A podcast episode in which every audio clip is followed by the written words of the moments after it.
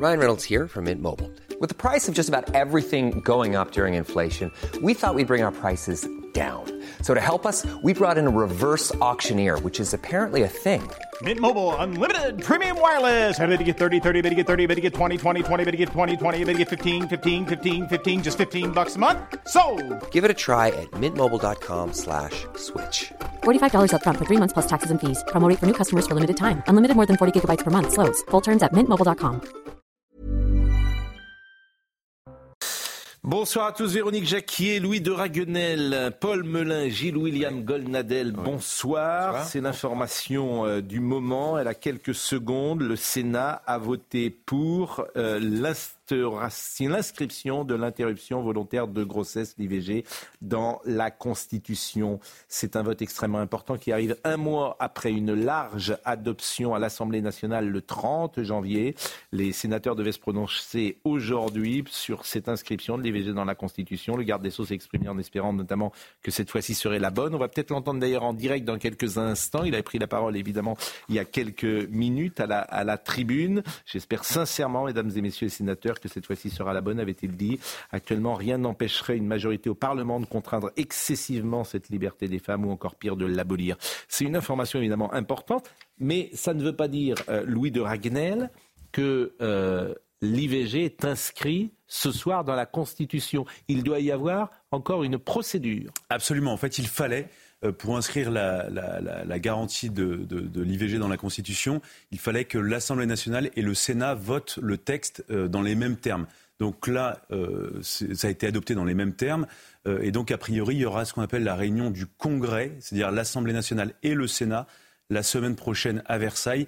Et pour, pour modifier la Constitution, il faut que le texte soit adopté à une majorité des trois cinquièmes. Il n'y aura a priori pas de surprise. Euh, bah, quand on regarde la composition là, du vote, vote, à l'Assemblée nationale et au Sénat, euh, il y a assez peu de surprises. C'est Voilà. très intéressant parce que le vote du Sénat peut être euh, interprété comme une surprise ce soir. C'est une très Ce large qui- majorité. il, y a, des vraies questions qui se posent, notamment par rapport à, à la posture et la position des Républicains. Il y a 131 sénateurs de droite et on voit qu'il y a eu seulement 50 votes contre. Euh, donc, euh, J'ai entendu des sénateurs de droite dire des choses assez simples d'ailleurs. Euh, euh, si je vote euh, contre, mes filles ne me parlent plus. J'ai entendu un sénateur. Mais alors qui là, disait ça. non mais, Mais c'est le degré zéro de la conviction. non mais je veux dire, Quand chaque- on est convaincu par un sujet aussi fondamental, euh, c'est un argument. Je suis désolé, hein, j'ai rien contre ce sénateur. Mais je c'est un partage pas argument votre qui n'a aucune valeur. je ne partage pas votre avis parce qu'on peut être influencé par ses enfants. Moi, ce que j'ai découvert. Mais c'est pas sous pression de ses Mais- enfants, sous crainte de ses enfants. Non, mais vous avez bien vu euh, oui, de telle manière qu'il dit. Moi, ce que j'ai découvert dans ce sujet, et je l'ai dit tous les soirs, il y a un mois et demi, deux mois, je trouvais que ça n'avait pas beaucoup d'intérêt de mettre l'IVG dans la Constitution. Toutes les jeunes gens que je rencontre du Mmh. sexe féminin, toutes, toutes, toutes sont pour. Mmh. Et toutes voient une menace de l'IVG. Alors je me suis rangé à leurs arguments. Mais où Je est la que- menace? Bah, je- bah, Mais vous- et- et- Non, mais je vais vous poser je- ben, euh, elles, elles vivent cela comme un symbole. Et ne serait-ce que pour cela, je pense que c'est faut entendre ça. Oui. Oui, enfin, je- je- on a déjà eu. Oui, on a eu cette mots- conversation. Le symbole existe. Si vous me permettez, vous êtes un homme. Je trouve que sur ce sujet, je ne suis pas sûr Oui. qu'on a. Mais l'avortement est déjà dans la Je loi. suis, je suis pas sûr qu'on ait la voix Si- au chapitre. Si, je peux permettre, je suis un homme, vous savez, vous avez- je vois que vous êtes observateur. Oui. Je suis aussi un être humain. Oui. Par conséquent, je ne suis pas totalement insensible au sort du fœtus. D'accord? D'autre part, euh, il, il peut arriver que les jeunes aient tort, y compris les jeunes femmes. Donc c'est Hmm. euh, c'est un argument que je trouve personnellement assez fait. Pour moi, je, je n'ai rien contre. Je considère comme Simone Veil que l'avortement euh, doit exister, mais que c'est un drame, un, véri- un véritable drame. Et je pense, pour ma part, qu'il s'agit d'un gadget. Il n'y avait aucun problème par rapport à l'IVG. Ça en- n'enlève rien. Il arrive. Ne vous enlève non, non, on a, on a, Mais on n'est pas dans une question de droit gagné Mais ou je vous pas. assure qu'on a. Là, là, c'est un sujet Ça, fondamental. Il y a aussi la question de, de l'embryon. ce qui m'ennuie, question- je vais vous dire, ce qui m'ennuie des sujets- toujours, c'est je perçois chez ceux qui sont contre Oui. l'IVG dans la Constitution autre chose. Non, oui, alors je vais vous dire les autres choses. Je perçois des choses qui ne me paraissent pas toujours Et claires. Pourquoi est-ce qu'il y a une clause de conscience pour les médecins euh, sur la question de l'avortement moi, je trouve qu'elle pourrait être mise en cause. Pardonnez-moi de le dire comme ça. Cette c'est- de conscience, je- bah, pardonnez-moi de le dire comme ça. Ah bon Mais par rapport au serment d'Hippocrate, il y, a des vrais sujets fondamentaux. Mais moi, je oui, elle pourrait, je le dis au conditionnel. bon, Véronique Jacquet, je dirais elle pourrait, parce qu'effectivement, quand dans une clinique ou dans, quand dans un lieu, il n'y a que trois euh, médecins et que si les trois font euh, ah valoir leur euh, clause de conscience, ça peut être compliqué pour les femmes. comme le dit Louis et On va voir l'image. Ah. On va voir l'image du vote et je vous donne la, la parole. On n'a rien dit. Hein, non, mais ce que vous avez dit, je... Alors, oui, mais Voyons l'image, voyons la séquence du vote. Dis-moi consent. tu parles Non, je sais. Le scrutin est clos.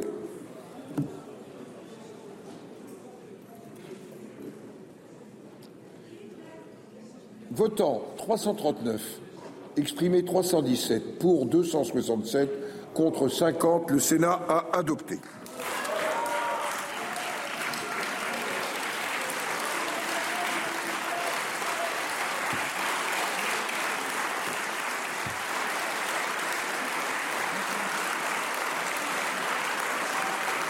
Opposé Véronique Jacquet, pardonnez-moi. Oui, Gérard Larcher s'était opposé à cette constitutionnalisation de l'IVG en disant que la Constitution n'avait pas à être un catalogue de droits euh, sociétaux. Euh, moi, je suis d'accord avec euh, Gilles William. C'est un gadget de constitutionnaliser l'IVG. Personne en France ne remet en cause le droit à l'avortement. C'est déjà dans la loi. Pour moi, ce soir, c'est une défaite de la pensée et c'est une défaite de la conscience. Les sénateurs, justement, ont eu la liberté de vote parce qu'ils devaient penser et voter en conscience. On voit qu'ils votent, pardonnez-moi, cette expression qui n'est plus très à la mode, selon l'esprit du monde. Il y a une forme de pression, vous l'avez dit, des jeunes générations, des féministes, et le droit à. Mais, une société. Mais, pourquoi pas d'entendre ce que. d'entendre... Euh, non, non, mais une société ne se bâtit pas que sur le droit oui, bah, à. Voilà. Bah, Donc, euh, moi, je pense que je pense que c'est une défaite. Ce Une société s'établit aussi sur la souveraineté populaire. Écoutez, franchement, Véronique, je veux bien qu'on parle de défaite. Il y a peut-être d'autres mots. Défaite de la conscience. oui, enfin, c'est un, mot, très bien. À mon avis, en tout cas, c'est une victoire pour la démocratie aussi, parce qu'une écrasante majorité une écrasante du peuple de France, par-delà les jeunes femmes ou les jeunes hommes, il y a une majorité de Français qui étaient pour cette mesure. Donc, moi qui suis observateur de la souveraineté populaire, je suis content quand elle Paul, Paul, Donc, je termine parce que je ne suis pas d'accord avec vous trois, donc si je peux le dire pourquoi. Et je suis assez d'accord avec Pascal. Je pense que c'est pas parce qu'aujourd'hui personne ne menace concrètement à l'heure à laquelle on se parle l'IVG que ce sera pas menacé un jour. Donc que l'on veuille sanctuariser un droit qui a été conquis de haute lutte euh, après des décennies et des décennies, voire des siècles, c'est important et on peut comprendre légitimement que bah, y ait les femmes dans notre pays qui soient attachées à cela. L'IVG n'est pas menacé, nous sommes d'accord. Je retiens le symbole qu'il a envoyé aux femmes et pour cette raison, je trouve que c'est. mais, Pascal, juste une, ah toute petite remarque par rapport à ça. Avant euh, la question de la, la menace de l'IVG aux États-Unis, il n'y avait absolument aucun débat en France. Donc en fait, ce débat a été complètement importé et le débat, c'est un débat qui a été recréé. Euh, mais il n'y avait pas de, rien ne nous il y avait pas de manifestation pour demander la constitutionnalisation. Rien ne nous dit que demain, moi je ne le pas, mais rien ne nous dit que demain, il n'y ait pas. Monsieur Goldnadel, contre et qui arrive Monsieur Goldnadel. alors, c'est une victoire de la mode. Et effectivement, comme l'a très bien dit mon voisin Ragnel, s'il n'y avait pas eu la Cour suprême et la critique contre la Cour suprême, on n'y aurait même pas pensé. Il s'agit d'un gadget. On a autre chose à faire en France que de voter sur des gadgets, y compris, y compris pour réformer la Constitution. Et d'autre part, en ce qui concerne la clause de conscience, vous pouvez être un médecin tout à fait favorable à l'avortement, mais qui n'a pas été content qu'on passe de la douzième semaine à la quatorzième semaine d'avortement, alors que la loi Veil était une loi d'équilibre, alors que dans ce cas-là, vous êtes obligé de briser ah. la cage cervicale du fœtus. Non, voilà. Je voulais, je voulais répondre à, Louis. Emmanuel Macron euh, convoque le Congrès lundi à Versailles pour l'inscrire dans la Constitution. C'est sans doute une bonne nouvelle pour Emmanuel Macron ce soir. Et c'est pour ça qu'il est allé très vite sur le Congrès. Bah après, on peut faire une analyse politique effectivement de ce que ça implique comme victoire morale ou idéologique pour une partie de la gauche ou pour Emmanuel Macron, mais je pense que c'est un débat, l'IVG, et notamment sa constitutionnalisation, qui, qui dépasse même les clivages politiques. Moi, j'ai parlé, c'est un peu empirique, mais j'ai parlé avec des jeunes femmes de droite, de gauche, d'un peu partout, et il y avait, je rejoins ce qui était dit tout à l'heure par Pascal, il y avait une unanimité sur le fait qu'il y avait une crainte, alors, légitime ou pas? Et l'exemple américain mais la montre crainte que, vous évoquez, l'exemple américain, je termine, je termine. L'exemple américain montre que ça peut arriver arriver et que, eh ben, on, a le droit d'être sur nos gardes et de vouloir sanctuariser ce droit. Pascal, juste un mot. Quand on parle d'impensé, hmm. on pourrait peut-être penser en termes de politique de santé publique, comme en Allemagne, hmm. où il y a 96, 96 000 avortements, alors qu'il y en a 234 000 en France. Voilà. Mais ça, ça peut s'entendre. Et effectivement, cette question du nombre d'avortements en France, peut, mais c'est autre chose. Je voudrais citer deux réactions. D'abord, je salue le père Jouy qui nous écoute régulièrement, le père Nicolas Jouy qui dit bonsoir, monsieur Pro. Même Dieu n'entre pas dans notre conscience que si nous l'invitons et vous voudriez remettre en cause sa liberté. Vous m'inquiétez. Oh, oui, c'est joli. C'est joli. Et euh, un autre témoignage qui dit s'il y a encore des historiens français dans 50 ans, ils seront stupéfaits de constater que le Parlement français aura voté comme un seul homme pour une révision introduisant un droit existant dans la Constitution et refuser obstinément de modifier celle-ci pour essayer de maîtriser le torrent migratoire. Très exactement. Bon, voilà. écoutons Éric Dupont-Moretti. Alors, je ne sais pas si c'est Éric Dupont-Moretti cet après-midi ou après le vote. C'est juste après le vote, me dit Benjamin No. Écoutons-le. Monsieur le Président, euh, Mesdames, Messieurs les sénateurs,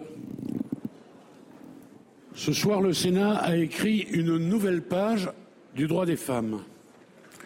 Ce vote est historique nous serons le premier pays au monde à inscrire dans la Constitution cette euh, liberté pour les femmes de disposer de leur corps. Ce vote, euh, au fond, redit à ceux qui ne le sauraient pas encore que les femmes de notre pays sont libres. Ce vote redit à quel point nous sommes tous attachés à cette liberté. Je veux remercier toutes celles, tous ceux qui ont œuvré pour que ce texte aboutisse. Enfin, ce texte a été voté. Mesdames, Messieurs les sénateurs, rendez-vous au Congrès. Je vous propose d'écouter quand même euh, combien les échanges ont été virulents, notamment avec euh, Monsieur euh, Ravier, qui était contre l'inscription, et un échange musclé à la, au Sénat cet après-midi. Constituer signifie bâtir, édifier. Il ne peut rimer avec avorter. Chers collègues de gauche, vous n'acceptez pas d'avoir été dépossédé en 1975 par une élue de droite, soutenue par un gouvernement de droite, ce qui n'aurait jamais dû ceux qui n'auraient jamais dû quitter, ceux qui n'auraient jamais dû quitter votre giron, votre giron idéologique. Arrêtez, arrêtez de surjouer à vous faire peur et de vous rêver en résistant. Il n'y a aucune menace sur le droit à l'IVG dans notre pays. Aucune. Chers collègues du, centre et de droite, ne cédez pas à ce, qui n'est qu'une opération d'agite propre de la gauche et à son chantage. Veuillez conclure. Elle ne fait qu'instrumentaliser. Veuillez conclure, chers collègues. Veuillez conclure. Veuillez conclure, chers collègues. Je vous demande de conclure. S'il vous plaît. Je vous demande de conclure. ne fait qu'instrumentaliser les soubresauts de la politique américaine.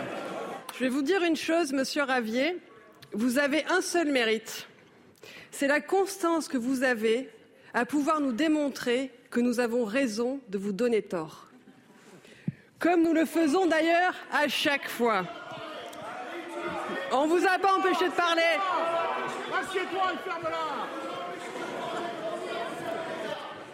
Je vous ai pas empêché de parler, monsieur Ravier. Asseyez-vous maintenant, votre temps de parole est écoulé. S'il vous plaît, chers collègues.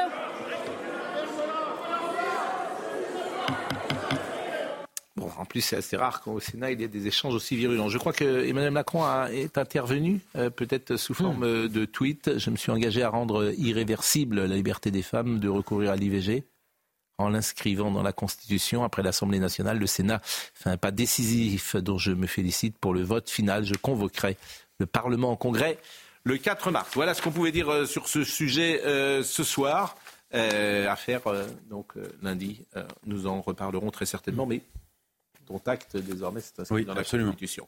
Euh, à l'Assemblée nationale, euh, c'est un sujet assez étrange. Un village saoudien dans Paris. Donc à l'approche des Jeux Olympiques, un village saoudien sera installé dans le site des Invalides pourrait voir le jour pendant quatre mois et à partir du 10 mai 2024. Mais ce qui est tout à fait étonnant, c'est que la question a été posée au gouvernement et Patricia Mirales, qui est secrétaire d'État chargée des anciens combattants et de la mémoire, a été mise en difficulté par euh, la députée du Rhône, Nathalie Serre, avec une question concernant l'installation de ce village. Elle n'a pas su répondre. Effectivement, c'est assez rare la séquence que vous allez voir, parce que moi-même j'ai découvert, c'est l'accueil des Jeux Olympiques de Paris pour être bien être un nouveau prétexte pour l'Arabie Saoudite de renforcer son activité sur la scène internationale, un village. Bon, écoutez la réponse de la ministre qui euh, nous a surpris. Des informations récentes circulent concernant l'autorisation accordée pour l'installation d'un village saoudien sur le site même des Invalides à partir du 10 mai 2024 et ce pour une période de quatre mois, couvrant ainsi toute la période des Jeux olympiques et paralympiques. J'aimerais, Madame, Monsieur le Ministre, obtenir des éclaircissements à ce sujet. Je vais tenter de répondre euh, sur ce que je sais. Effectivement, euh, c'est des informations que nous avons pu aussi avoir. Aujourd'hui, euh, rien n'est concret, rien n'est fait. Et donc, euh, je comprends vos interrogations, mais je ne répondrai pas sur des choses qui ne sont pas faites, ni signées, avec aucun accord. Voilà, je vous remercie. Madame la députée Serre connaît le travail que nous avons déjà effectué ensemble et elle sait que je lui apporterai une réponse. Je vous remercie. Madame la ministre en charge des relations avec le Parlement, je vous remercie d'indiquer à chaque ministre qu'il faudrait vraiment qu'il réponde aux questions que lui pose le Parlement. Je rappelle que le gouvernement est responsable devant le Parlement. C'est intéressant qu'elle fasse. C'est inédit. Oui, c'est inédit. Ça n'arrive quasiment jamais. C'est-à-dire qu'un ministre qui ne sait pas, qui a une réponse aussi brouillonne, ça n'existe pas normalement. Même il y a des, il y a des habiletés, il y a des normalement quand on ne sait pas, on dit écoutez, euh, merci pour votre question, je vais me renseigner, ou alors je vais demander euh, à l'inspection générale des armées euh, de se pencher sur la question et je vous répondrai la semaine prochaine. Mais on répond quelque chose. On peut dire qu'on est pour, on peut dire, on doit dire qu'on est contre, mais cette espèce de flou. C'est-à-dire qu'elle dit, alors là, elle ah ne l'a pas eu, ah, figurez-vous, elle ne l'a pas eu. Ah bon mais non, elle ne l'a pas eu. l'a pas eu Non, mais vous savez, c'est dans, dans, le cadre du, du, de, de l'extension du village olympique, il y a un certain nombre de pays, enfin tous les pays qui participeront là, euh, qui auront un stand euh, pour essayer euh, notamment de, enfin pour faire venir, c'est comme, à Roland Garros, comme partout, où c'est un pavillon, pour, faire, pour, c'est une vitrine en fait du pays à l'occasion des Jeux Olympiques pour essayer d'attirer mm. des investissements étrangers, faire rayonner l'image du pays. Et la question qui se pose par rapport au stand de l'Arabie Saoudite se posera pour d'autres pays également. Il y a plein d'autres pays entre guillemets infréquentables qui, ça posera des questions. Le, sujet. Que voulez-vous dire Il n'y a pas de quoi faire, franchement, faire un mauvais procès à la ministre. Elle n'a pas eu la question à l'avance, elle a le droit de ne pas être au courant. elle aurait pu répondre avec un peu plus d'habileté quand même. Elle aurait pu répondre. vous et moi, il y a des gens qui sont pas. Elle aurait pu répondre autrement. Maintenant, c'est vrai que c'est étonnant. non, mais dire qu'elle a été informée, c'est-à-dire qu'elle a la connaissance du sujet. Elle dit j'ai été informée. Donc si vous êtes informé ah du sujet, vous avez un avis sur le sujet. c'est pas très. Bon, écoutez, c'est pas très professionnel, mais sur le fond, il n'y a peut-être pas de quoi non plus sur indigné. Je ne sais pas si la députée LR en question était très indignée, mais le fait qu'il y ait effectivement, dans le cadre du village olympique ou en marge, un certain nombre de représentations internationales avec lesquelles on peut avoir des partenariats les... stratégique, culturel, c'est tout à fait. Dans le cadre des invalides, c'est peut-être un peu euh, le, le, lieu des invalides, on le meilleur lieu. une pause. Ah oui, quand même. Et on va revenir en parlant du permis à vie, puisque le Parlement européen finalement a voté contre une visite médicale obligatoire tous les, 15, ans. Mais il me semble que c'est pas au Parlement européen de, se, ah. De décider ça. Je pense que ça doit être bah, sur le fond. Peut-être que le Parlement national le fera. Non, mais sur le fond, c'est pas. Je pense que d'ailleurs la, la réforme est mauvaise c'est pas tous les 15 ans. Simplement, on peut imaginer une visite médicale passer un certain âge. Alors, à quelle, heure, à quel âge vous mettez le curseur? Pas à 60, pas à 65, sans doute pas à 70, peut-être pas encore à 75, mais on peut considérer qu'à 80 ans, j'espère que je ne choque personne euh, qui est devant sa, on va perdre de la télévision, mais on peut imaginer que quand on arrive à 80 ans, mais c'est une visite minimum. Il ne s'agit pas de courir à 100 mètres. Mais est-ce que vous regardez? Est-ce que vous savez voir? Est-ce que vous entendez? Voilà. Louis, et puis est-ce que vous avez des réflexes? Hum. C'est pas comme quand vous aviez 20 euh, ans, c'est entendu. Mais c'est un sujet qui peut être vraiment. Euh, quand on entend le témoignage de Pauline Desroulettes, j'étais ce hum. midi à également avec une jeune femme euh, dont le mari est mort, percuté à vélo par une dame qui roulait avec son. Qui, quand elle sortait de sa voiture, elle était en déambulateur. Elle ne pouvait pas voir, ou elle voyait mal, elle entendait mal. 86 ans elle avait. J'ai entendu cette jeune femme son mari est décédé, elle était enceinte. Sa fille est née, elle ne connaîtra jamais son père. Ça peut s'entendre quand même une visite médicale pour des gens de 85 ou 90 ans. Nous sommes d'accord Oui. C'est un sujet pas simple. Oui, mais... À tout de suite après la pause. Bon, je vous rappelle l'information principale de la soirée. Le Sénat a voté pour euh, l'IVG, pour l'entrée, l'inscription de l'IVG dans la Constitution et Emmanuel Macron a convoqué le Congrès pour le lundi 4 mars. Le permis à vie, voilà un sujet intéressant. Le Parlement euh, européen a, voté contre une visite médicale euh, obligatoire tous les 15 ans. Je vous propose de voir le sujet de Maxime Lavandier. Il n'y aura finalement pas de visite médicale obligatoire pour conserver son permis. Sur les 613 députés votant au Parlement, 323 ont voté contre, 270 pour et 20 se sont abstenus. Une mesure défendue par Karima Deli, présidente de la commission de transport au Parlement européen. À l'issue du vote, l'eurodéputé écologiste a regretté le choix du Parlement. Le résultat de ces rapports n'est pas à la hauteur des enjeux, je vous le dis. L'Europe qui protège, qui sauve des vies, n'est pas réellement incarnée dans ce rapport. La France fait partie des 13 pays européens qui n'appliquent pas cette mesure. Elle ne sera donc pas obligée de l'instaurer. Cette proposition qui aurait acté la fin du permis à vie divisé dans l'Hexagone, comme l'explique Patrick Mirouz, président du groupe ECF, cette mesure serait ingérable selon lui. En France, il y a 40 millions de conducteurs. Si on veut faire passer tous les conducteurs tous les 15 ans en visite médicale, ça veut dire qu'à rythme égal, la statistique, ça, hein, il faudrait faire passer 3 millions de conducteurs en visite médicale tous les ans. Euh, ben, je ne sais pas comment on peut faire ça. Plus de 20 000 personnes meurent chaque année sur les routes de l'Union européenne et plus de 160 000 sont gravement blessés. Il a raison, c'est une question de bon sens. Tu vas pas faire passer c'est 35 tous les 15 ans. Médical, mais pas. Bah, tous les 15 ans, c'est un peu l'usine à gaz, quoi. Non, mais ça n'a pas de sens. Là, vous avez votre permis à 18 ans, ça à 33 ans, vous repassez euh, la visite médicale. Mais en revanche, euh, non, mais pour, les, pour le grand âge, ça a un sens. J'entends cet argument, mais il y a quand même des pays où on arrive à faire une visite toute simple tous les 5 ans.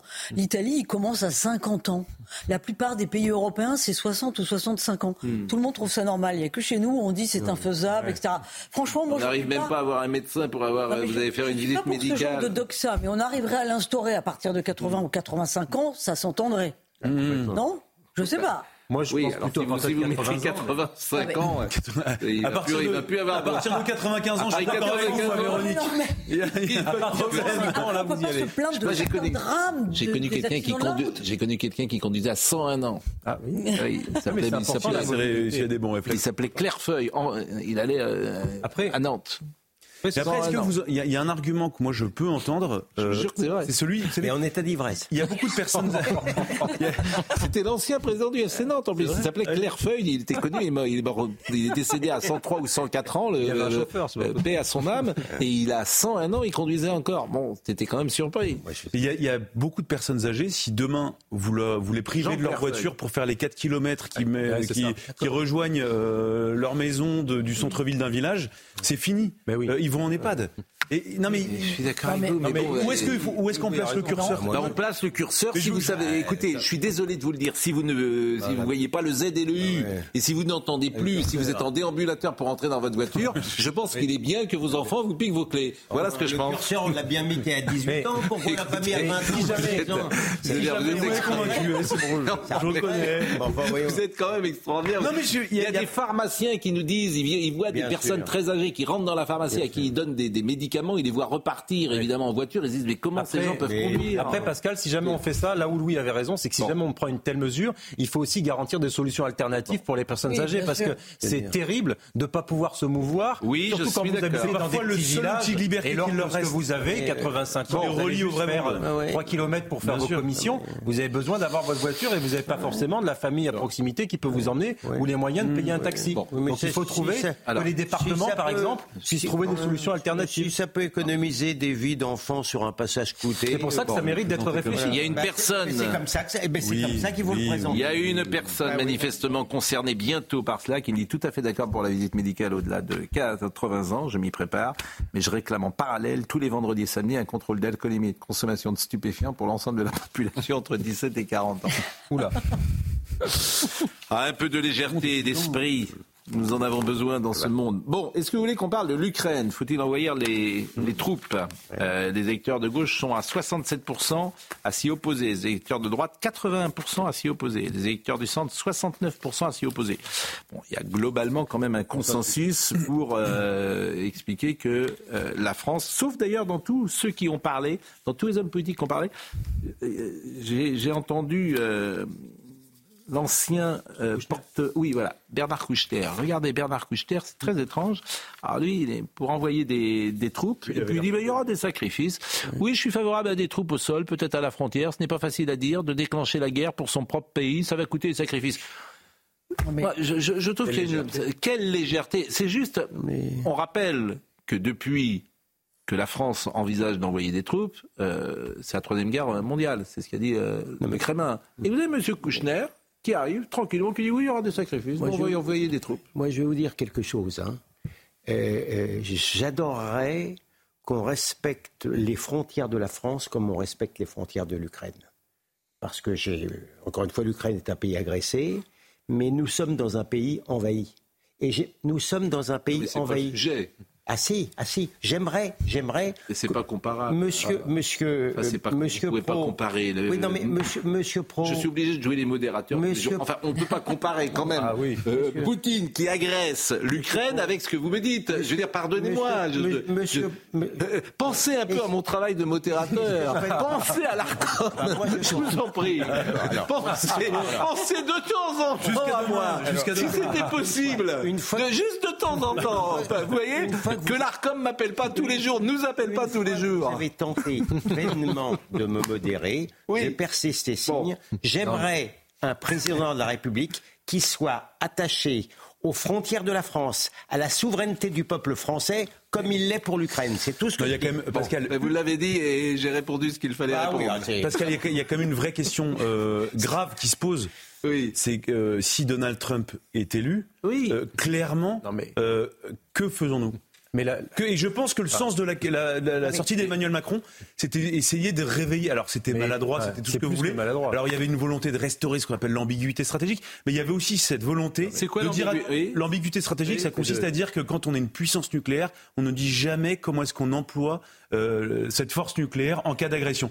Et Emmanuel Macron avait été le premier président il y a deux ans à commettre objectivement une bourde et à expliquer que dans la mesure où on était une puissance nucléaire, jamais on serait en contact mm. direct, en confrontation directe avec la Russie. Donc il a voulu ah, recréer cette forme de brouillard. Sinon qu'il a réussi si vous, à faire sortir toute l'Europe de l'ambiguïté stratégique de ce fait. Non mais non, bah, l'ambiguïté stratégique ne concerne position que les puissances européens. Ah oui, on est les seuls, on est les seuls à avoir la puissance nucléaire complète. Oui, enfin il a deux doigts de la partager. Oui, mais sa phrase, sa phrase, et c'est paradoxal, a fait sortir de toute l'Europe de l'ambiguïté stratégique. C'est oui, mais, oui, mais il y a, pardon, il y a, deux, il y a deux façons pour que concrètement la France mette des troupes, comme il dit, au sol là-bas. Il y a sous mandat des Nations Unies, de l'ONU avec des casques bleus, mhm. ou alors il y a avec, euh, parce que c'est peu probable, ou alors on y va avec l'OTAN. Et là, on serait avec la solidarité de tous les pays de l'OTAN et on déclenche une mécanique euh, guerrière qui échapperait à tout le monde. Par conséquent, je suis une, c'est tellement, si vous voulez, on a tout dit, on a tout dit, on a dit tout ça hier. Alors, écoutons ce matin. On a tout dit hier. Vous allez redire ce qu'on a dit. Oui, juste un mot. Les Français n'ont pas voté pour Zelensky, ils ont voté pour Emmanuel Macron. Donc on attend de lui qu'il défende les intérêts de la France, pas les intérêts de l'Ukraine. Pardonnez-moi. Bon. Euh... Je peux aller plus loin. Mais non, non, Naoul. Vous modérez pas Mme Jacquier. Non, Mme Jacquier, elle a tous les droits. modérateur. Gabriel Attal, sur, alors Gabriel Attal a fait une euh, explication de texte sur les propos d'Emmanuel euh, Macron. Il a rappelé notamment au départ, Emmanuel Macron, ce qui est vrai d'ailleurs, avait été euh, favoriser la paix. Hum. La France, dès le début de ce conflit, a toujours recherché la paix et l'a recherché en premier lieu par la voie de la diplomatie. Je veux rappeler la mobilisation du président de la République jusqu'à Moscou, jusqu'à la rencontre avec Vladimir Poutine, pour chercher par une voie diplomatique à lui faire changer de plan et à le faire renoncer à son projet d'agression. Ce que nous avons constaté, c'est que les paroles de Vladimir Poutine ne valaient rien et qu'il ne tenait aucun de ses engagements. Tentative de déstabilisation pour nous diviser. Déstabilisation dans des pays où nos forces étaient déployées, je pense au Sahel. Cyberattaques qui se multiplient. Militarisation de l'espace. La réalité, c'est que la Russie est une menace directe et immédiate pour la France sur tous les plans. Dans ces conditions-là, le président de la République réunit une coalition internationale de chefs d'État avec plusieurs consensus qui se dégagent. D'abord un consensus sur le constat et sur le durcissement de la posture russe. Ensuite, un consensus sur la nécessité d'aller plus loin, plus loin dans la capacité à fournir des équipements militaires aux Ukrainiens pour se défendre, plus loin sur un certain nombre de chantiers. Dans ces conditions, le président de la République est interrogé. Il lui est demandé s'il y a des perspectives qu'il peut exclure par principe. Monsieur le Président, au regard de tout ce que je viens de vous dire, de l'historique que nous avons sur ce conflit, du changement de posture de la Russie, est-ce qu'en responsabilité, le président de la République peut dire qu'il exclut par principe certaines perspectives? Je ne le crois pas. Et quand on parle de soldats français, on peut tout à fait parler euh, de soldats français sur des actions de formation, de défense sol-air ou de défense d'un certain nombre de frontières. Je le dis de manière très claire. Mais dans certaines interventions, j'ai eu le sentiment que le président de la République avait euh, annoncé un certain nombre de choses. Non. Ce qu'il a fait, c'est qu'il a, en responsabilité, et je le considère très responsable, refusé d'exclure des perspectives, alors qu'à nouveau, si nous avions entendu ce qui excluait des perspectives il y a deux ans, nous ne serions pas aujourd'hui en train de soutenir les Ukrainiens militairement et probablement que les Ukrainiens n'auraient pas survécu à l'agression russe comme ils le font héroïquement depuis deux ans. Bon, euh, il a eu le temps, si j'ose dire, pour expliquer, pour euh, revisiter la phrase d'Emmanuel Macron, ce qui fait qu'à la fin, on ne sait plus vraiment ce qu'a dit Emmanuel Macron. Il en fait le tellement bien l'exégèse qu'on voilà, plus la parole du président. La vérité, c'est qu'il avait déclenché quelque chose. Et puis on ne sait pas, pas de quel soldat on parle non plus. Oui. Ça peut être des soldats désarmés. Si bah, dans oui, alors non, mais justement, ce matin, on avait un député, M. Haddad, qui expliquait que c'était plus un, un, fantassin, si j'ose dire, mais ça pouvait être euh, un, ingénieur, un démineur. Déjà plus ou moins, Donc voilà, euh, parce que quand tu dis j'envoie des soldats euh, sur les troupes, sur le sol, les gens qui nous écoutent, ils pensent que c'est leurs enfants qui partent. Mais évidemment. Ils sont sur le sol et que. voilà. Est-ce qu'il faut juste avoir en tête quand même que l'armée russe, c'est plus d'un million d'hommes voilà. Mm. Oui, oui c'est ça. Bon, dernier passage sur l'Ukraine, c'est Madame von der Leyen. Je vous propose de l'écouter, qui elle parle de menaces de guerre. La menace de guerre n'est peut-être pas imminente, mais elle n'est pas impossible. Il ne faut pas exagérer les risques de guerre, mais il faut s'y préparer. Et cela commence par la nécessité urgente de reconstruire, de reconstituer et de moderniser les forces armées des États membres. Ce faisant, l'Europe devrait s'efforcer de développer et de fabriquer la prochaine génération de capacités opérationnelles permettant de gagner des batailles et de s'assurer qu'elle dispose d'une quantité suffisante de matériel et de la supériorité technologique dont nous pourrions avoir besoin à l'avenir. Bon, c'est vrai que j'ai un peu de défiance aujourd'hui sur Mme von der Leyen et parfois sur Emmanuel Macron. Et je pense à la phrase euh, très célèbre de Machiavel, celui qui contrôle la peur des gens devient le maître de leurs armes. Voilà. Je, maintenant, je fais j'ai un peu de défiance. Non, mais elle, a raison de dire qu'il y a une menace. Mais le vrai problème, à mon avis. C'est Madame von der Leyen, déjà, je me méfie un peu de Madame von der Leyen. Moi, aussi, je m'en méfie. Euh, je m'en méfie comme de. Hein mais je m'en méfie beaucoup aussi. Et effectivement, mais, l'agitation par la peur, je, oui, je, je, fais attention, c'est tout. Sur, sur, 99% de ce qu'elle dit dans une année civile, je suis d'accord avec rien avec elle. Mais là, on est dans les 1% où je suis un peu d'accord. Parce que si le fait que les États membres doivent s'armer, elle a raison. Le problème, c'est que n'a fait l'Europe depuis des décennies euh, L'idéologie qui préside à, à l'Europe et à Bruxelles, c'est l'idéologie de Francis Fukuyama. C'est la fin de l'histoire. Il n'y aura plus besoin de faire la guerre. Donc soyons forts économiquement, pas besoin de s'armer, etc., etc., avec réduction des déficits, etc. Entre parenthèses, c'est pour ça que le général Pierre de Villiers est parti, précisément parce qu'il avait peur que l'armée soit sous-dotée. Donc on a fait exactement le contraire, et maintenant elle vient nous dire ah oui, on va armer les pays européens. mais, que n'a-t-on pas fait pendant des décennies? On a Véronique Jacquier, face au monde. Faites court. mais il y a quelque chose quand même de très choquant, c'est que elle n'est pas élue et que là, on ne sollicite pas les peuples pour leur demander leur avis tout de même, alors que ça concerne les intérêts vitaux des nations. Moi, je suis extrêmement choquée par la posture des uns et des autres, que ce soit par Emmanuel Macron qui nous disait il y a un an, un peu plus d'un an, qu'il ne fallait pas humilier la Russie et qui aujourd'hui dit qu'il mm. euh, il faut absolument défendre l'Ukraine euh, et toutes ses valeurs et tous les Européens doivent suivre. On a vu de toute façon que tout, enfin, on a vu que la plupart des pays européens ne se désolidarisaient des, des, propos du président de la République et que, en gros, personne ne voulait mourir pour Kiev. Je pense quand même qu'à un moment, il faut en tenir compte. Il n'y a qu'une seule armée, en fait Non, mais il n'y a pas d'armée européenne, Pascal. En fait, il y a l'armée française. Il y a l'armée française. Et on est les seuls quasiment à avoir une culture Et il y a le Royaume-Uni, expéditionnaire à pouvoir européenne. euh, combattre. Bon, moi, je, un mot, un mot. Très vite. Oui, Chacun j'accorde- dit son petit mot et puis on termine. à Moi, 9h30. J'accorde un crédit limité à M. Macron qui voulait créer une coalition internationale contre le Hamas et j'accorde un crédit très limité à l'Europe qui ne fait pas respecter ses frontières et qui ne nous parle pas maintenant de guerre. Je suis désolé. Comment C'est pas un mot, c'est trop long. La veuve d'Alexis Navalny s'est exprimée. Mais oui, parce que si je vous coupe pas, euh, on, est, on termine à 9h30. J'avais encore beaucoup de choses à dire intéressantes. La veuve de Alexis Na- Navalny s'est exprimée à deux jours des funérailles. Euh, c'est la veuve de l'opposant russe, vous le savez, mort le 16 février en, en prison. Elle s'est exprimée aujourd'hui devant les députés du Parlement européen et je vous demande effectivement de, de voir ces images et, et de comprendre l'émotion de cette euh, femme. You are not dealing with a politician, but with a bloody monster. Putin is the leader of an organized criminal gang. Putin is the leader of. Uh, sorry.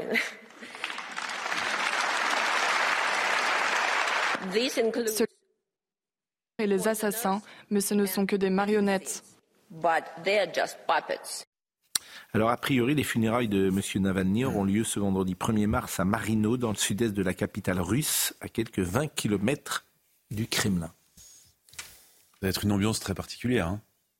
Parce que un opposant politique euh, qui est enterré dans ces conditions-là, euh, avec une très forte présence policière, euh, enfin, je serais la famille de Navalny, euh, ce serait euh, un deuxième coup de poignard. Et les circonstances du décès restent à ce stade toujours floues. Et selon les services pénitentiaires russes, il est mort à la suite d'un soudain malaise après une euh, promenade. Enfin bon, Navalny a été d'un courage absolu, formidable, qui force l'admiration. Et, et Poutine est un despote horrible. Voilà, la réalité, elle est là. Marine Le Pen, euh, au Salon de l'Agriculture aujourd'hui. Euh, écoutez peut-être ce passage avec un jeune homme qui lui parle du climat. Et voyez comment Madame Le Pen, qui a annoncé d'ailleurs euh, ce soir qu'elle se présentait à l'élection présidentielle pour la quatrième fois. Ben, vous souriez. Oui, non, mais parce qu'elle l'a déjà dit plusieurs fois. Elle l'a déjà dit plusieurs fois Elle l'avait dit même dans le journal du dimanche il y a quelques semaines. Donc elle l'a confirmé. Alors écoutez cet échange sur le climat avec ce jeune homme. Vous, dans les programmes que vous avancez, il y a l'accent mis sur le climat, il est nul. C'est-à-dire que si on regarde vos programmes. Non, mais moi. Non, non, non, c'est pas ça. Non, mais excusez-moi. on regarde, il n'y a rien Moi, sur le climat. moi, cher monsieur, je ne passe pas ma vie à parler du climat pour essayer de faire plaisir aux uns aux autres et particulièrement aux journalistes. Mais l'intégralité des mesures que nous mettons en œuvre, justement, a vocation à résoudre le problème du climat. Donc il y a ceux qui en parlent et puis il y a ceux qui mettent en place un projet, qui réfléchissent à un projet précisément pour régler ce problème-là. Je suis très frappé parfois du ton de la radicalité, notamment de ce jeune homme, j'imagine évidemment militant engagé pour le climat, et pourquoi pas, mais une forme de, de, de, oui, de, de, de parole euh, radicale. Euh, Au-delà de ce qu'elle dit là, l'essentiel finalement, c'est pas ça. L'essentiel, c'est que son accueil a été euh, moins chaleureux que pour Jordan Bardella. Bah, Jordan Bardella, il y a eu beaucoup de gens qui disaient allez-y, présentez-vous. Vous êtes, enfin, en tout cas, les soutiens du Rassemblement national. Euh, c'est vous l'avenir. Et forcément, Marine Le Pen euh, l'a vu, euh, elle l'observe. Alors à chaque fois, il y a cette aussi ambiguïté stratégique euh, qui est entretenue au sein du Rassemblement national. Non, mais Marine Le Pen dit euh, je serai la présidente euh, légitime naturelle euh, du parti, sauf si quelqu'un est meilleur que moi. Euh, et euh, il y a toujours plein de sous-entendus. Et quand on pose la question officiellement à Jordan Bardella, il dit non, non, évidemment, ce sera Marine Le Pen. Mais on voit bien aussi que lui, il est, il sur une rampe de lancement, il essaye euh, d'une certaine manière de se, présidentiel- de se présidentialiser. Pardon. Ah bon? Tout le monde a en tête peut-être la Oui. question Ah du bon. plafond de verre avec Marine Le Pen, tout simplement, en disant que peut-être lui peut. euh, performer. le test, pas le mot performer, mais. Le test va être évidemment les prochaines élections européennes. Tout à fait. C'est Bah oui. un test qui sera euh, essentiel. Euh, les grèves euh, pendant les Jeux Olympiques, c'est quelque chose qui va également être entendu euh, régulièrement. Et je vous propose, là aussi, y aura-t-il des grèves pendant les Jeux Olympiques? Le président du comité d'organisation des Jeux était l'invité ce matin des 4 vérités sur France 2. Il espère que la fête sera belle et qu'elle ne sera pas gâchée. Écoutons. J'ai envie qu'on accueille le monde dans les plus belles conditions et qu'on ne gâche pas la fête. Ça Euh, peut gâcher la fête? Bah, en tous les cas, moi je ne le souhaite pas. Je, souhaite qu'on puisse trouver des solutions aux uns et aux autres euh, qui vont travailler euh, sur les jeux. On, a bien conscience qu'il y a des contraintes à l'organisation des jeux. On ne peut pas accueillir le monde avec une telle ambition sans avoir aucune nuisance. Euh, globalement, bah, les gens ont envie, les gens jouent le jeu, les gens vont s'organiser pour que cette fête soit belle et on espère qu'elle le sera jusqu'au bout. Il n'y aura pas grève, c'est pas du tout dans la culture ouvrière. Ou alors je change de pays et je comprends plus rien au monde ouvrier. Mais très sincèrement, dans la culture ouvrière, on fait pas, on donne pas l'image de son pays. On, on est attaché à l'entreprise quand on est un ouvrier. On est attaché à son entreprise quand on est un syndicaliste. On est attaché aussi à l'image de son pays. Et je ne crois pas un seul instant qu'il y aura des grèves. Tout le monde revendique que c'est le bon moment pour y avoir un peu d'augmentation, les primes, euh, bien sûr, les policiers. On verra. Hein. Des primes. Je ne sais pas si c'est réglé d'ailleurs euh, le calendrier des policiers? Le calendrier réglé, euh, les primes également. Ensuite, la question, vous voulez qu'on rentre dans le dossier technique des primes Ah, je vous fais la version courte. Donc les policiers ont obtenu des primes. Comme les policiers et les gendarmes assureront à peu près les mêmes missions, donc les gendarmes demandent un alignement, évidemment. Mais comme il y a les militaires euh, qui seront déployés également pour parfois assurer des missions que font euh, certains gendarmes qui sont aussi des militaires. La question, il y a eu, il y a eu des questions, en tout cas pour l'instant c'est absolument pas public, mais de savoir est-ce que euh, dans la mesure où policiers et gendarmes ont des primes, est-ce que les militaires qui vont participer au dispositif bénéficient d'une certaine manière aussi de, ces augmentations d'argent? Puisqu'on parlait des JO, vous avez vu également que quelqu'un a perdu les plans sécurité JO ont, été volés dans une mallette. De la circulation. De la circulation, oui. Bon. Mais quand ça veut pas, ça veut pas quand même. oui, non, je suis d'accord avec vous. Après, on est très mauvais en France sur la sécurité des données. Hein. Quelle idée de les mettre sur une clé ah, Vous les mettre sur quoi? Mais en France, on est, on est nul là-dessus. on, a beaucoup de progrès à faire. Mais on est nul en termes de Vous avez, non mais globalement, euh, je ne vais pas donner d'idées, mais c'est pas très difficile, je trouve aujourd'hui. Vous prenez certaines lignes de métro qui vont dans certains endroits où il y a beaucoup de gens qui travaillent à un certain endroit pas euh, dans les armées, dans la police, la gendarmerie. Vous écoutez les conversations, vous vous mettez au milieu, vous regardez les ordinateurs. Bah, ne donnez pas, pas d'indications géographiques. Ne donnez pas des je trouve qu'on a beaucoup d'efforts et une marge de progression importante en termes de, de, sécurité et de vigilance. Anushka Delon, il y a longtemps qu'on n'avait pas parlé euh, d'Alain Delon, qui est revenu euh, dans l'actualité hier avec la perquisition et les 72 armes à feu et plus de 3000 munitions qui ont été saisies lors d'une perquisition la semaine dernière au domicile d'Alain Delon à Douchy. Anushka était euh, présente ce matin sur France Inter. Elle a donné des informations sur son père. Il suit, euh, oui, dans les grandes lignes, je pense, parce que euh, parce qu'on lui amène pas tout, que qu'on lui amène le Paris Match quand il sort ou quand mon elle, je vais lui ramener mm. pour qu'il le lise, parce que parce que parce que parce que j'imagine qu'on lui déforme souvent ce que je dis dedans tant qu'il n'a pas lu, il sait pas. Euh, mais je pense qu'il a, il a besoin d'être au courant de tout ça. Il me le dit. Il me dit comment tu vas toi, euh, comment tu te sens? Euh. Et pourquoi il parle pas? Je pense qu'il en a pas envie. C'est pas qu'il ne peut pas, c'est qu'il ne veut pas. Je pense qu'il a envie, à un moment donné, dans sa vie, à 88 ans, qu'on, bah, comme, comme il dit lui, si bien qu'on me laisse crever en paix, parce que c'est ce qu'il demande et c'est tout, sauf le laisser crever en paix, ce qui se passe. Je l'ai trouvée pertinente, intelligente et convaincante, à vous dire le vrai. Voilà.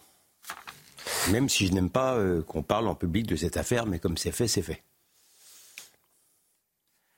Elle s'est exprimée euh, également sur euh, sa vie d'aujourd'hui et elle est entre la Suisse et la France. Quand je suis euh, chez mon père, euh, je suis, euh, je suis inquiète pour mon fils, et quand je suis avec mon fils, je suis inquiète pour mon père. En fait, je vis un enfer personnel depuis septembre.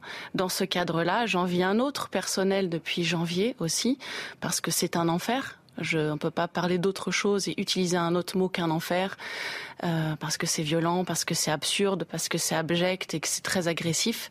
Et, et, je suis là aujourd'hui parce que mais parce que parce que j'ai même pas envie de, de polémiquer en fait avec eux parce qu'on est en train de polémiquer par médias interposés, c'est ridicule, surtout quand on voit ce qui se passe dans le monde. Mais nous, en fait, c'est vraiment infime hein, nos problèmes à côté de ça.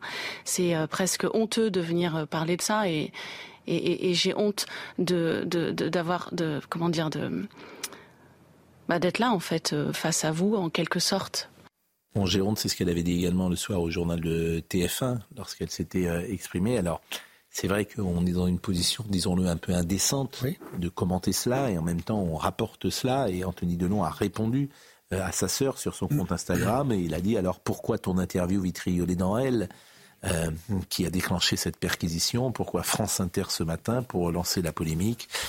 Il n'y a pas moins de huit jours, la mandataire de justice nous a demandé devant le médecin de mettre de l'eau dans notre vin, de faire un effort pour protéger notre père qui ressentait tout. Je ne sache pas que ça soit la première à avoir médiatisé l'affaire.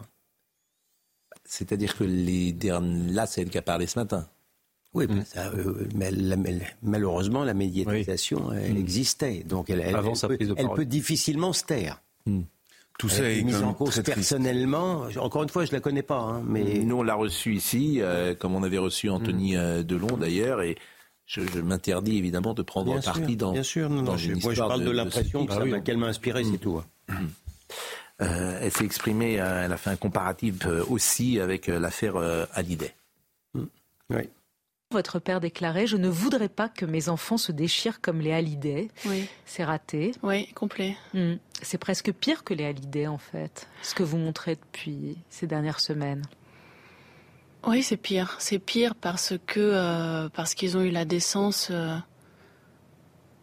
de se déchirer malgré eux, parce que je pense qu'on se déchire malgré soi de se déchirer malgré eux euh, après. Ils ont peut-être eu le respect un peu plus poussé et, euh, et, qui a pas là en fait. Après la euh, mort de Johnny. Exactement, oui. après, on peut dire que peut-être que quand leur père est parti ou leur mari, quand son mari est parti, ils ont peut-être fait semblant. Alors nous, peut-être qu'on n'arrivera pas jusqu'à là à faire semblant. Vous n'arriverez pas à faire semblant après tout ce qui s'est dit. Je pense pas. Il y a, y a, il y, avait déjà un fossé qui était creusé, mais alors là vraiment, il est euh, béant. Ouais.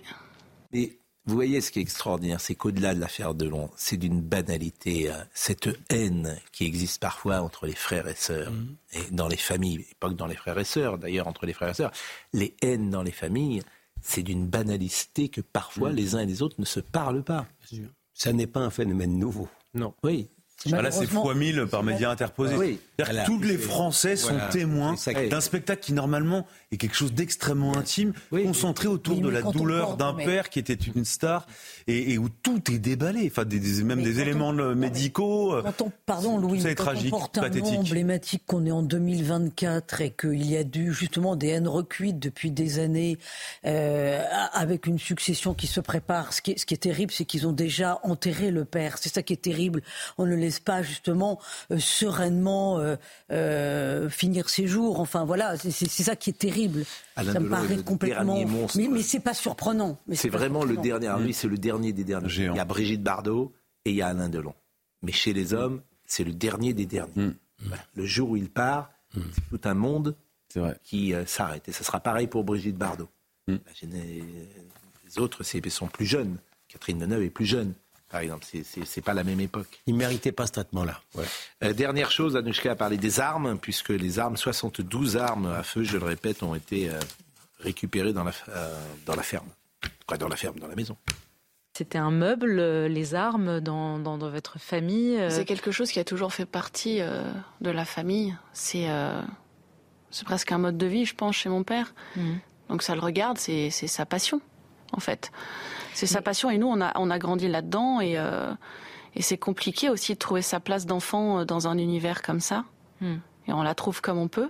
On va dans la direction dans laquelle euh, on décide d'aller aussi avec ça. Voilà ce qu'on pouvait dire ce soir euh, sur euh, Alain Delon et sa famille. Euh, Éric Masson, le procès Éric Masson avec Ilias Akoudad qui s'est expliqué sur son meurtre aujourd'hui. Lors de son procès, le meurtrier a détaillé sa version des faits tout en maintenant qu'il ne savait pas qu'Éric Masson était policier, évidemment au cœur sans doute de, des, non pas des débats, mais des délibérés. Des délibérés. Mmh. il y aura cette question, est-ce qu'il savait qu'il était policier ou non? Écoutons Noémie Schulz. J'ai fait le con, j'ai voulu faire le beau. Voilà à quoi tient la mort d'Éric Masson. Ilias Akoudad a expliqué que ce 5 mai 2021, il sort de chez lui avec une arme car il a des différends avec des individus du centre-ville d'Avignon. Il répète qu'il ne savait pas qu'Éric Masson et son collègue étaient policiers. Si j'avais vu un brassard, jamais je ne me serais arrêté. Pourquoi aborde-t-il la victime demande ensuite le président. Pour moi, c'était des dealers. Je voulais l'intimider, je voulais qu'il parte. C'est pour ça, dit-il, qu'il sort son arme. Le problème, poursuit Ilias Akoudad, c'est qu'Éric Masson n'a pas peur et met sa main sur son arme. Pris de panique, il tire. Je ne me suis pas levé en me disant je vais tuer un homme. C'est pas voulu ce qui s'est passé. Dans la salle remplie de collègues, d'amis d'Éric Masson, l'agacement est perceptible. Rien dans la version donnée par l'accusé ne convainc non plus les proches de la victime, pas plus que ses excuses présentées en toute fin d'interrogatoire. J'ai honte. Tous les jours, je pense à Éric Masson. J'y penserai jusqu'à la fin de mes jours. Dans leur plaidoirie, les avocats des proches du policier ont pointé du doigt une pièce mal jouée, récitation apprise par cœur. Éric Masson ne méritait pas de mourir, a conclu maître expert. Ses parents attendent que vous rendiez la justice, que vous disiez ce qui s'est passé. Et cela peut-être, peut-être seulement, leur permettra de trouver un semblant d'apaisement. Et évidemment, le verdict est annoncé euh, ces prochaines euh, heures. Bah, le problème, c'est que le crédit de l'accusé a beaucoup baissé parce qu'il niait même au début des débats avoir tiré. Donc maintenant, c'est des négations sur l'identité du policier et ses excuses, c'est. Puis on rappelle qu'il a été condamné six fois pour trafic de stupéfiants. Difficile. Six fois pour trafic de stupéfiants. On va terminer par une bonne nouvelle pour ceux qui aiment le football et notamment les Girondins de Bordeaux. Albert Ellis, visiblement, euh, va mieux. La famille de l'attaquant international hondurien de Bordeaux a annoncé qu'il est sorti aujourd'hui du coma artificiel dans lequel il avait été plongé samedi soir à la suite d'un traumatisme crânien lors du match de Ligue 2 contre Guingamp. Je ne sais pas si vous aviez vu les images, c'était en tout début de partie. Il y avait un choc tête contre tête, comme ça peut arriver parfois dans le football.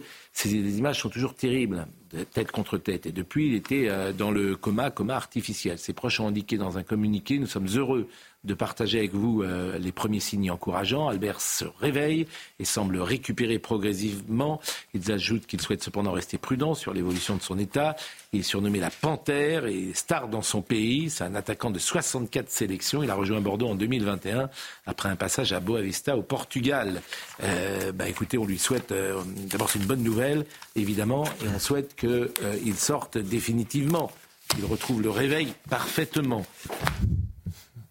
Monsieur Benkemoun. Bonsoir, monsieur Pro. C'est à vous. Avec euh, ce sujet que vous allez sûrement traiter, je lisais Rachel Kahn tout à l'heure qui euh, a salué l'inscription euh, de l'IVG futur dans la Constitution. On va le traiter, on va, vous allez revoir les, les, principales images et les principales déclarations ce soir, mais ce qui va nous intéresser beaucoup ce soir, nous, c'est les agriculteurs.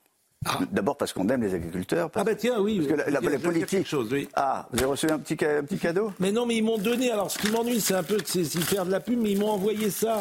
C'est des ah. brioches Bonin. Alors, il faut, que je fasse quand même attention, attendez, parce faut que je, je cite d'autres brioches. Il y, a, il y, a, Julien Pasquet, les brioches Pasquet, ça existe. bon, donc voilà. Alors ça, ils m'ont envoyé ça. Et c'est vrai que c'est un, un, bonheur ces brioches. La, donc on était au salon de l'agriculture aujourd'hui, et ils nous ont envoyé ça. Vous n'avez pas l'idée de partager, non, non. Mais je, bah, non, ah bon? Je, mais je partage avec Benjamin qui est mon ami. Ah, et c'est monsieur Yannick et Corinne Le Manchek, ou Le Manquec. D'accord. Voilà. Qui, nous ont envoyé ça, donc on les remercie et on va pouvoir manger de la brioche. J'espère qu'on va vous envoyer des choses. Bien sûr, j'espère qu'on va vous envoyer des ballots de paille, que vous allez tous les montrer. Et comment Je sais pas, que vous allez recevoir des ballots de, paille. Hein, c'est de Nantes, c'est des brioches de Nantes. on reçoit souvent bon, des, On sera avec, euh, on sera avec Michel Biérot. Pascal, vous connaissez Michel Biérot, vous connaissez C'est le patron de Lidl. Ah bah oui, Lidl. Et ça c'est intéressant parce qu'on a l'impression que les... Vous connaissez le euh, patron, mais est-ce que vous allez chez Lidl? Ouais, je, Ça m'arrive, bien sûr. Bien sûr. Bien sûr, il y a des bons, il y a des, il y a des bons produits. Fruits et légumes. Et, et c'est plutôt des bons fruits et légumes. Il vous dira pourquoi pourquoi il pratique les prix, les prix planchers déjà? C'est très intéressant. Est-ce que c'est vrai Est-ce que c'est faux? Face à lui, de toute façon, il y aura deux vous agriculteurs. Faites, euh, Je vais vous faire interrogation. Combien ça coûte, par exemple, 250 grammes de fraises? Ah, ça, il y a tous les prix. Hein. Ah, ça Il n'y a pas, il y a pas de pas le marché. Hein. Moi, je le fais, moi. 250 grammes de fraises, ça coûte combien une petite barquette? Gap, 3 une barquette. Non, mais non une barquette. C'est 250 grammes de fraises, 3 une barquette, c'est 2 Mais vous faites rire la France entière, monsieur. Les, les, les, les femmes vous les payez et, quand vous... et les hommes qui font leur marché le matin, ce qui est mon cas. Ça dépend où. C'est combien, dépend, c'est combien, les gariguettes. C'est combien pas la saison, la barquette à Paris C'est combien un ticket de métro, monsieur Pro Ça dépasse les 5 euros. Un ticket de métro, c'est 2 euros. Le kilo de courgettes. Ah, 2 euros combien Combien le kilo de courgettes Oui, aujourd'hui. L'autre courgette, je ne sais pas. Moi, je ne mange pas de courgette. 2,50 euros au prix bas, à peu près. Ah, oui, alors c'est 2,15 euros. Euh, j'ai dit 2 euros. 2,15 euros le ticket de métro. Et les fraises, vous ne nous avez pas dit, du coup 6 euros, 6, 7 euros, 250 grammes de gariguette. C'est de cher. Oui, la gariguette. C'est très, très cher. Bon, on va, on va faire tout ce débat sur les prix. Mais restez, restez pour le... 500 grammes de viande. Non, mais restez pour demander à... 500 grammes de bœuf. Un poulet, ça coûte combien? 15 euros. Moi, je ne mange pas de viande, excusez-moi. 12 euros. Ça rien. Ça dépend s'il est fermier ou pas fermier. Vous êtes vraiment désagréable. Bon. Euh, comment dire? Je vais citer ceux qui ont participé à cette émission et dire que euh, Guillaume Lafage était avec nous, Laurent Capret était à la réalisation, Guillaume était à la vision, Rodrigue Le Prado était au son, Benjamin Thomas Saint-Jean et Guillaume Lafage. Toutes ces émissions sont retrouvées sur cnews.fr. Olivier, dans une seconde, bonne soirée. Des glaces au vin.